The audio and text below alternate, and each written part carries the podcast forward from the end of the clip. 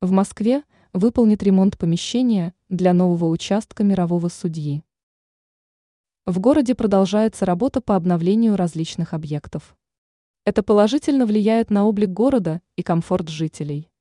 По информации РИА Новости, пресс-служба Московского департамента капремонта со ссылкой на его замруководителя Антона Мельникова сообщила о начале работ по капитальному ремонту нового участка мирового судьи. Данный объект находится в Басманном районе Москвы по адресу Семеновская набережная, 2 дробь 1, строение 1. Площадь нового участка составляет 314 квадратных метров. Отмечается, что работа пройдет в рамках капитального ремонта. Специалисты займутся новой разводкой для инженерных систем. Кроме этого, мастера позаботятся о создании пожарной и охранной сигнализации, видеонаблюдения, кондиционирования и других систем. Известно также, что в новом здании будут иметься устройства для поиска и нейтрализации террористических средств.